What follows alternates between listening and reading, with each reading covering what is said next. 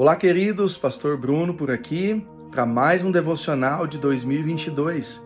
Hoje, o episódio número 23 de 365. Vamos ao texto que está em Atos, capítulo 2, verso 24. Mas Deus o ressuscitou dos mortos, rompendo os laços da morte, porque era impossível que a morte o retivesse. Esse texto está falando sobre Jesus que era impossível que a morte detesse Jesus. Deus então o ressuscitou dentre os mortos. Se eu dissesse para você que há dias atrás eu estava andando uh, pela rodovia com o meu carro e veio um caminhão daqueles bem grandes e passou em cima do meu carro, destruindo o carro completamente. Vocês talvez não acreditariam, porque seria impossível o meu corpo, que é pequeno, se chocar com um caminhão, ou o meu carro, que é pequeno, se chocar com um caminhão, com algo de magnitude muito maior, e eu continuar da mesma forma.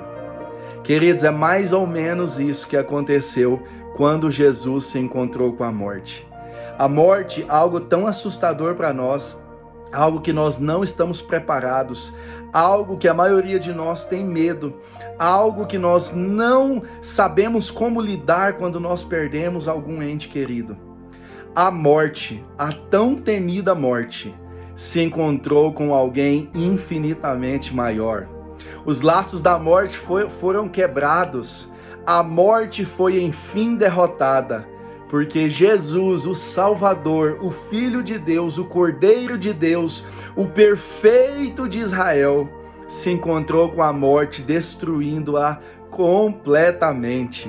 Nós podemos vencer a morte por mais que o nosso corpo terreno morra, por mais que a nossa carne vá morrer um dia e a nossa matéria seja sepultada uh, ou cremada ou jogada num rio ou sei lá o que né, vão se fazer com o nosso corpo terreno quando nós partirmos deste mundo, o que importa é que a morte não poderá nos deter.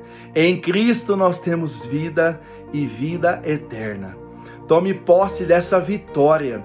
Tome posse da vitória de Cristo sobre a morte, porque os laços da morte não puderam deter o nosso Jesus.